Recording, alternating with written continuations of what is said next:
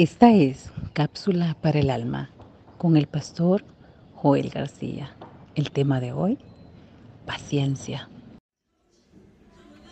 Es pues la fe, la certeza de lo que se espera y la convicción de lo que no se ve. Paciencia. Creo que muchas veces hemos oído en nuestras vidas que más de alguien, amigo, familiar, conocido, compañero de trabajo, nos digan paciencia Procurar desarrollar paciencia y tener paciencia, sin duda alguna, se vuelve en un ideal que no es fácil de cumplir en los tiempos que hoy vivimos llenos de tantas situaciones que nosotros llamamos responsabilidades, obligaciones, estrés y una serie de factores más. Qué importante es desarrollar paciencia.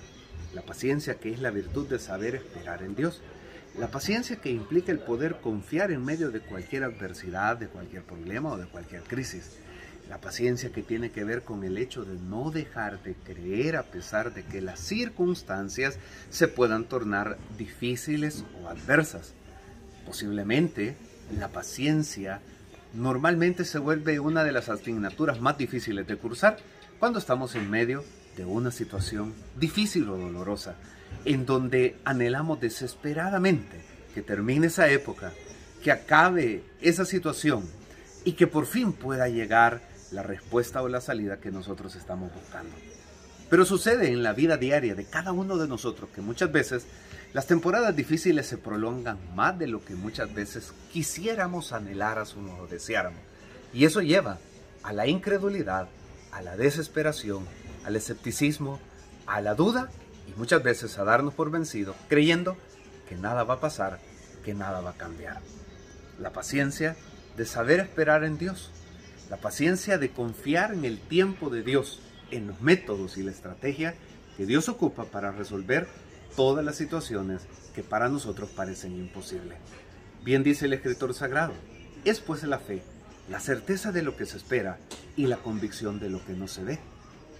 Esa respuesta, que para muchos puede ser un empleo, una mejora salarial, una sanidad, o cualquier otro tipo de necesidad en la que necesitamos ver un milagro obrar en nuestras vidas, posiblemente a veces parece más lejos de lo que nosotros deseáramos aún palpar ya con nuestras manos.